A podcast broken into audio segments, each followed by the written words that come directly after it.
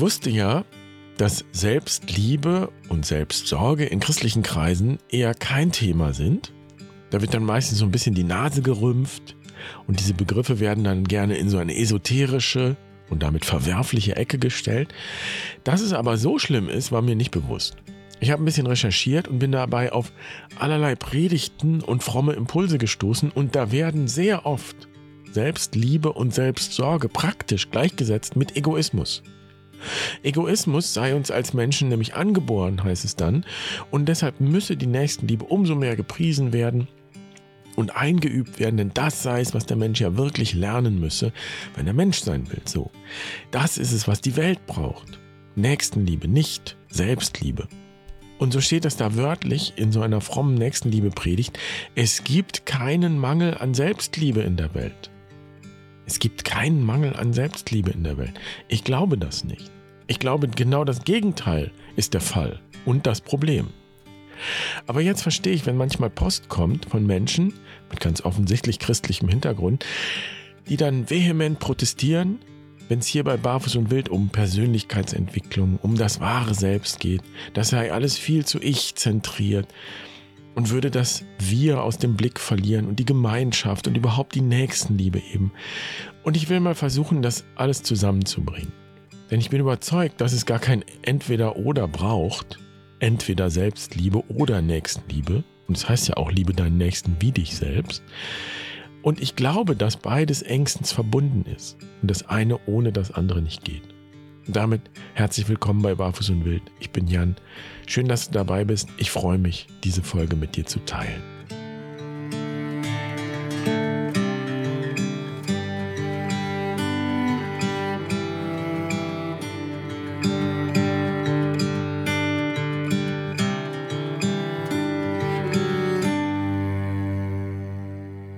Einigen Jahren habe ich eine Dokumentation im Fernsehen gesehen, die hat mich lange beschäftigt, beschäftigt mich auch eigentlich immer noch bis heute. Diese Doku handelte vom großen Crash. Der große Crash ist so ein Motiv der vergangenen Jahre seit der großen Finanzkrise 2008. Seitdem ist immer wieder vom großen Crash die Rede. Also von der Vorstellung oder Befürchtung, dass unsere ganze Gesellschaft zusammenbricht, dass das ganze komplexe System kollabiert. Kein Geld, kein Strom, keine Daseinsversorgung mehr. Alles bricht zusammen. Aus welchen Gründen auch immer.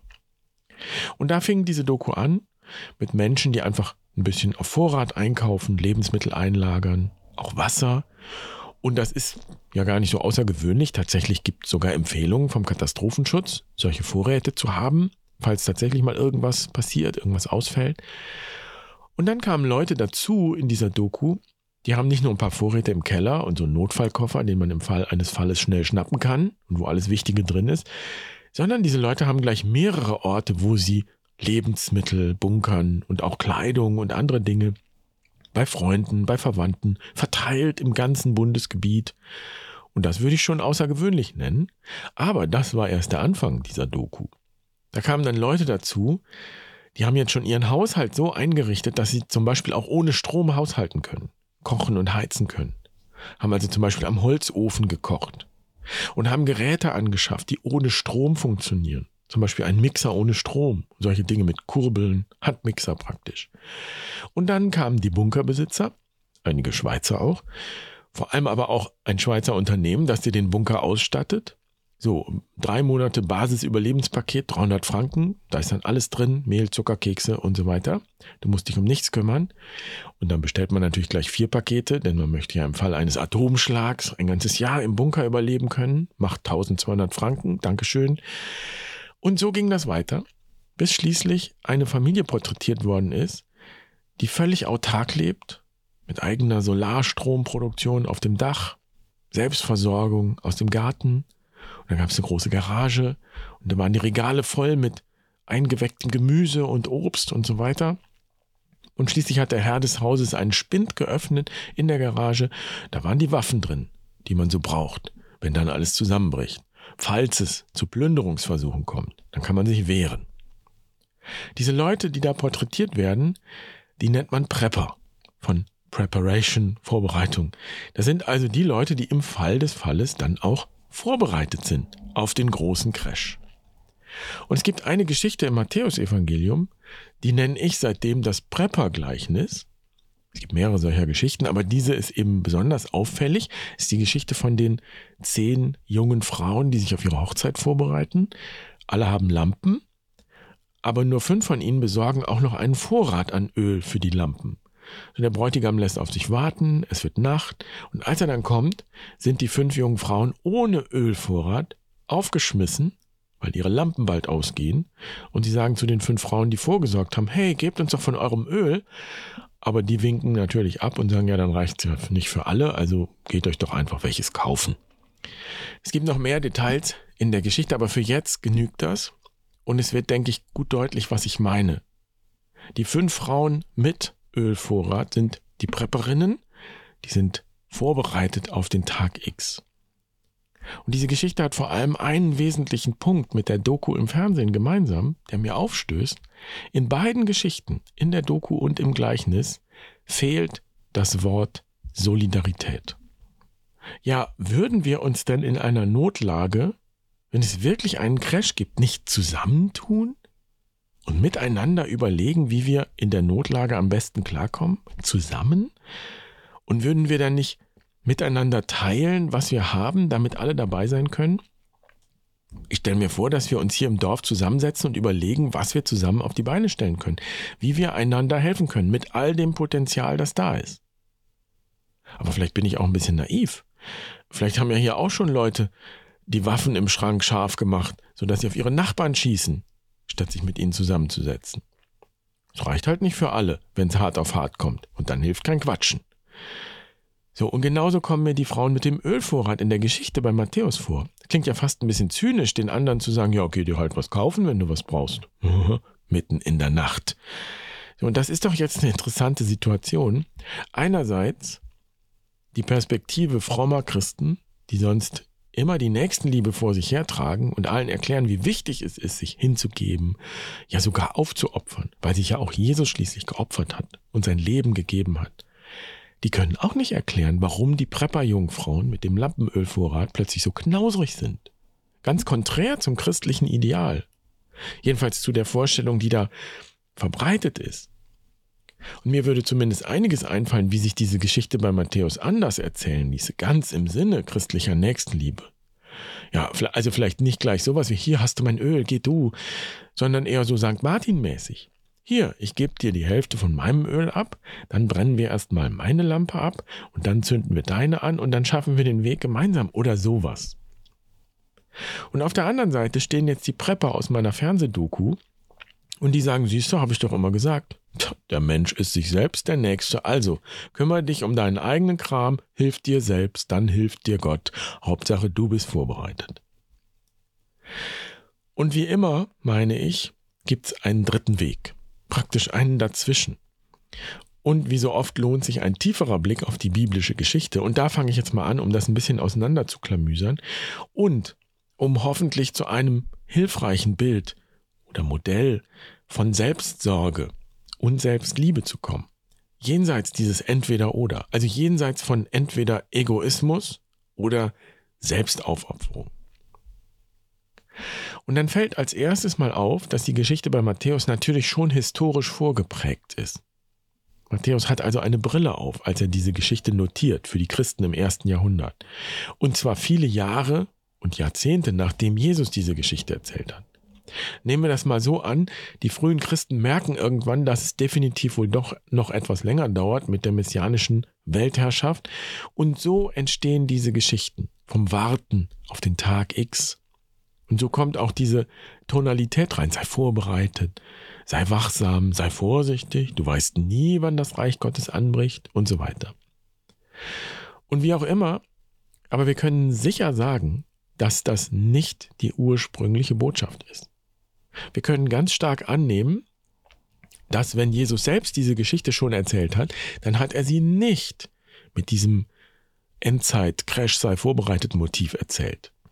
Das wäre eher die Botschaft von Johannes dem Täufer gewesen, bei dem Jesus in die Lehre gegangen ist und von dem er sich dann aber radikal abgehoben hat, und im Grunde das völlige Gegenteil gelehrt und gelebt und gepredigt hat. Denn die gute Nachricht, mit der Jesus aufgetreten ist, bestand ja nicht darin zu sagen, pass mal auf, irgendwann kommt das Reich Gottes, vielleicht, und dann bist du besser vorbereitet, sondern die Message war ganz klar und eindeutig, das Reich Gottes ist schon da, hat schon begonnen, sei dabei. Und was sollte dann die Geschichte von den Prepper-Jungfrauen überhaupt erzählen, wenn es nichts zu präparieren gibt? Weil das Reich Gottes ja schon da ist. Gehen wir also mal davon aus, dass die Geschichte ursprünglich keine Prepper-Geschichte ist. Es geht nicht in erster Linie ums Wachsamsein, ums Vorbereitetsein. Worum geht's dann? Und da kommen wir dann eher in den Bereich von Geschichten, in denen es darum geht zu erzählen, was es überhaupt braucht, um das Reich Gottes zu erfahren, zu erkennen, zu erleben. Und da geht es meistens darum, diese Erfahrung eben gerade nicht aufzuschieben, nicht zu sagen, ach, morgen vielleicht. Nein, jetzt ist die Zeit. Das sind dann so Geschichten wie die von dem großen Fest, zu dem alle eingeladen sind, aber keiner kommt, weil so vieles andere, so viel Wichtiges zu tun ist. Zum Beispiel. Und in der Jungfrauengeschichte hier ist das Bild, die Metapher, die Hochzeit. Die Hochzeit findet jetzt statt. Und die Message lautet, verpasst die Party nicht. Jetzt ist die Zeit. Jetzt. Und dann können wir die Geschichte von den Jungfrauen vielleicht auch auf einer symbolischen Ebene verstehen. Die Lampe ist ein Symbol für das Leben, das du jetzt zur Verfügung hast. Und eine brennende Lampe ist ein lebendiges Leben. Carpe diem, lebe jetzt. Und jetzt kann man sich natürlich fragen, gibt es denn ein totes Leben? Ja, gibt es. Steht auch in der Bibel. Der Mensch lebt nicht vom Brot allein sagt Jesus. Brot allein reicht nicht zum Leben. Oder, wie es Dorothee Sölle mal formuliert hat, wir können einen Tod sterben am Brot allein. Brot reicht nicht zum Leben. Brot allein reicht nicht. Wir können einen Tod sterben am Brot allein. Dann haben wir zwar Brot, und das bedeutet symbolisch, wir haben alles, was wir rein äußerlich zum Leben brauchen, und leben doch nicht. Oder eben in dem Bild von der Lampe, wir haben zwar eine Lampe, also ein Leben, aber wir leben nicht. Es leuchtet nicht. Es strahlt nicht oder nicht mehr. Das Öl geht uns aus. Das Leben verliert seine Essenz, seine Lebendigkeit. Und dann sterben wir. So formuliert es Dorothee Sölle. Wir sterben einen Tod am Brot allein. Den Tod des Erstickens, den Tod aller Beziehungen. Den Tod, bei dem wir noch eine Weile weiter vegetieren können den furchtbaren Tod der Beziehungslosigkeit. Wir atmen noch, wir konsumieren weiter, wir scheiden aus, wir erledigen, wir produzieren, wir reden noch vor uns hin und leben doch nicht. So beschreibt es Dorothee Sölle. Und was wäre, wenn das das Schicksal der törichten Jungfrauen wäre, von dem Jesus da eigentlich spricht? Die haben zwar Lampen, aber denen geht sozusagen die Essenz aus. Das ist so, als hättest du ein Glas, aber du sorgst nicht für den Inhalt. Du sorgst nicht für Wasser. Das Glas allein kann deinen Durst aber nicht stillen. Und das ist es ja, was wir in unserer westlichen Kultur überall erleben. Wir kümmern uns um unseren Besitz, um Autos, Häuser. Wir können sehr wohlhabend sein im materiellen Sinn. Aber dennoch können wir sehr arm sein, zugleich, weil wir am Ende nicht mehr besitzen als eben ein bisschen Geld. Das ist kein Leben. Das ist nur ein Gefäß. Und wenn wir uns nur um das Gefäß kümmern, nur um das Äußere, nur um das Haben, mit Erich Fromm gesprochen, dann kann es sein, dass wir irgendwann erwachen und bemerken, dass uns etwas Wesentliches fehlt. Das Sein fehlt dann. Und dieses Wesentliche hat etwas mit Beziehung zu tun und mit Sinn. Und das ist nichts Theoretisches, sondern ganz praktisch. Ich habe schon oft Joseph Campbell zitiert. Die Leute sagen, wir suchen einen Sinn im Leben. Und Campbell sagt, hm, ich glaube nicht, dass es das ist, was wir suchen. Sinn im theoretischen Sinn. Sondern was wir suchen, ist eine Erfahrung des Lebendigseins. Und das symbolisiert das Lampenöl. Ohne Lampenöl macht eine Lampe ja überhaupt keinen Sinn. Und das Lampenöl ist das, was auch das Brennen und das Licht erst ermöglicht und so auch das Fest überhaupt erst ermöglicht in der Geschichte. Wenn wir uns nur auf die Lampe konzentrieren und vergessen auch für das Licht zu sorgen, also für Lebendigkeit, für Leben zu sorgen, für Beziehung, für Wärme, für Erleuchtung im wahrsten Sinne des Wortes, dann sitzen wir am Ende da mit wertlosem Tand. Und so ergibt sich für mich ein ganz anderes Bild, ja eigentlich ein umgekehrtes Bild, eine Verbindung zwischen den törichten Jungfrauen, die zwar Lampen haben, denen aber das Lampenöl auszugehen droht, und den Superpreppern in meiner Fernsehdoku, die zwar den Schuppen voller eingeweckten Gemüse haben und Waffen, um es zu verteidigen, aber auch ihnen geht etwas Wesentliches verloren, meine ich. Das Leben. Und das heißt auch Beziehung. Denn was sollte das für ein Leben sein, in dem ich auf meine Nachbarn schieße? Ich bin mir nicht sicher, ob das überhaupt noch die Bezeichnung Leben verdient. Was wäre es dann? Ein Überleben vielleicht noch? Und irgendwann wäre es bloß noch ein einsames Vor sich hin vegetieren. Und eben ein Sterben am Brot allein. Oder eben an eingewecktem Gemüse.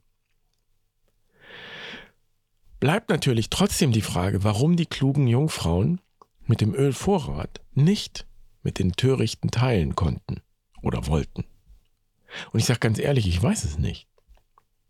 Vielleicht ist es am Ende so, dass ich Essenz eben doch nicht einfach so teilen kann.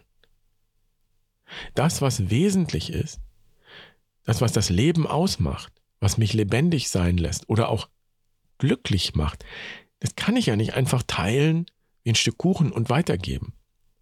Es lebt auch jeder und jede für sich und aus sich selbst heraus. Es ist ja auch noch nie gelungen, etwas Totes auf künstliche Weise von außen zum Leben zu erwecken.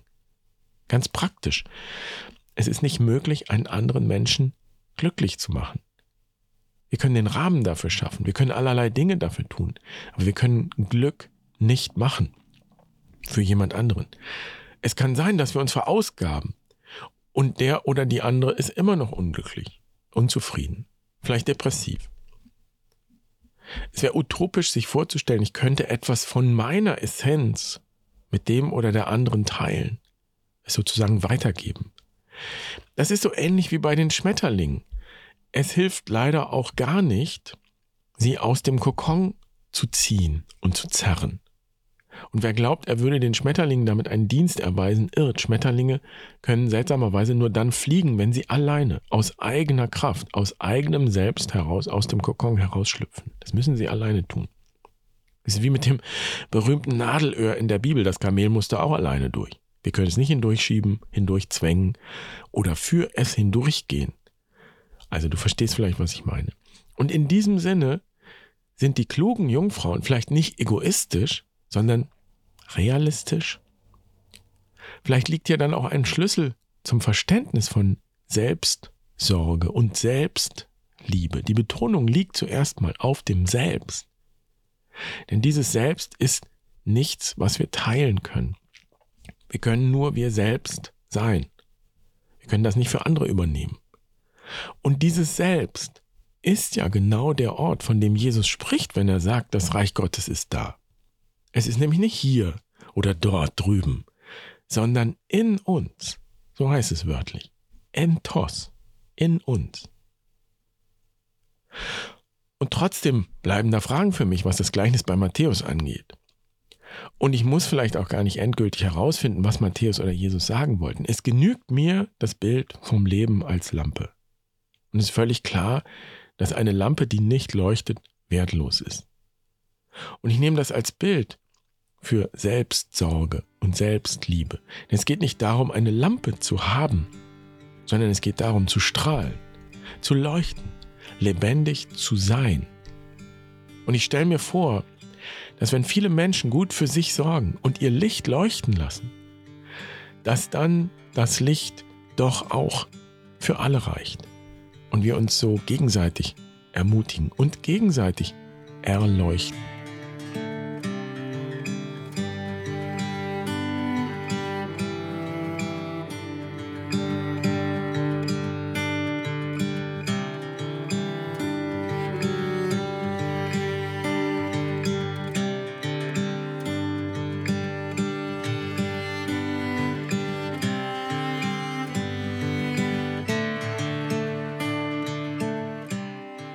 Also jemand sagt, es gäbe keinen Mangel an Selbstliebe in der Welt, würde ich widersprechen. Denn wenn es wirklich genug Selbstliebe gäbe, dann würde ich überall Menschen sehen, die strahlen, die leuchten und die vor allem keine Angst davor haben zu leuchten und ihr Licht in die Welt zu bringen. Mit Selbstverständlichkeit im wahrsten Sinne des Wortes. Auch mit Leichtigkeit. Ich sehe viel zu viel Angst und Scham und Schuldgefühle. Und das bringt Menschen vielleicht auch dazu, auf ihre Nachbarn zu schießen. Das bringt Menschen aber auch dazu, sich aufzuopfern für andere, in der Hoffnung, dadurch die Liebe zu bekommen, die sie selbst in sich nicht empfinden. Und ich sehe auch ganz viel Erschöpfung bei Menschen, die sich im wahrsten Sinne des Wortes verheizen für andere. Weil sie irgendwo tief drin glauben, sie müssten sich Liebe erst verdienen. Und deshalb kann es nicht genug Selbstliebe geben. Weil Menschen, die mit ihrem Selbst auf gute und tiefe Weise verbunden sind, sich immer schon grundsätzlich geliebt und würdig wissen, aus tiefem innerem Wissen heraus. diese Verbindung, dieses Selbst, nennen wir übrigens in der jüdisch-christlichen Tradition Gott. Und dieses Selbst ist nichts anderes als das Selbstsein, das wir mit allen Lebewesen und allen Dingen teilen. Wir alle existieren in Gott. So würden wir es in den Worten jüdisch-christlicher Tradition sagen. Selbstliebe und Selbstsorge bedeutet also in erster Linie, sich der eigenen ursprünglichen, wahren Würde gewiss zu sein und für dieses Bewusstsein Raum zu schaffen. Selbstliebe und Gottesliebe sind also im Grunde die gleiche Liebe. Letztlich ist es das, was wir bei Barfuß und Wild in der Lebensschule eigentlich tun und anbieten. Erfahrungsräume für dieses Selbst und Übungsräume für Selbstbewusstsein. So vielleicht. Wenn du dich also irgendwo wiedergefunden hast, dann kannst du dich entspannt zurücklehnen. Du bist nicht der einzige Mensch, der in Sachen Selbstliebe vor einem Übungsweg steht. Das ist auch ein Teil des Lebens. Und deshalb auch Lebensschule. Wenn du dazu Fragen hast, zögere nicht, schreib gerne. Schön, dass du heute dabei warst. Ich wünsche dir eine wunderschöne Woche. Mach's gut. parça benim.